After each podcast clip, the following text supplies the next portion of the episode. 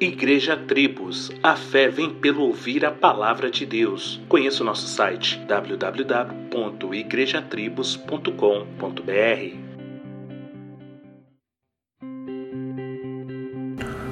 Olá, meus irmãos, tudo bem? Você já teve aquela experiência desagradável de comer algo sem tempero? É péssimo, não é mesmo?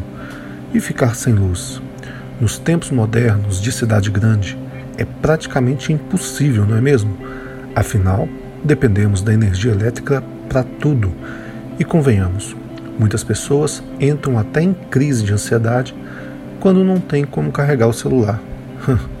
Enfim, comida sem sal e falta de luz nos lembram alguma coisa, não é mesmo? Jesus diz que somos sal da terra e luz do mundo, conforme o Evangelho de São Mateus, capítulo 5. Talvez você já tenha ouvido muito que Deus tem um propósito na sua vida. Mas afinal, que propósito é este? Seria ficar rico? Ser bem-sucedido? Ser famoso? Não, meu irmão. Isto até pode acontecer se Deus quiser. Mas lembre-se é pequeno e passageiro diante da eternidade. Agora, ser conforme a imagem do Filho de Deus, isso é grande e eterno.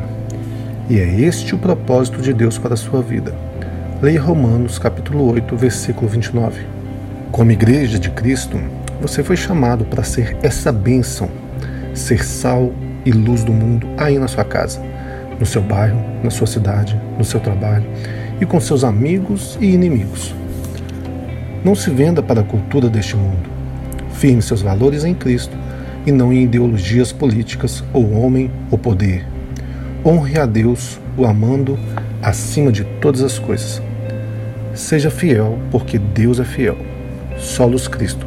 Dele, por ele e para ele.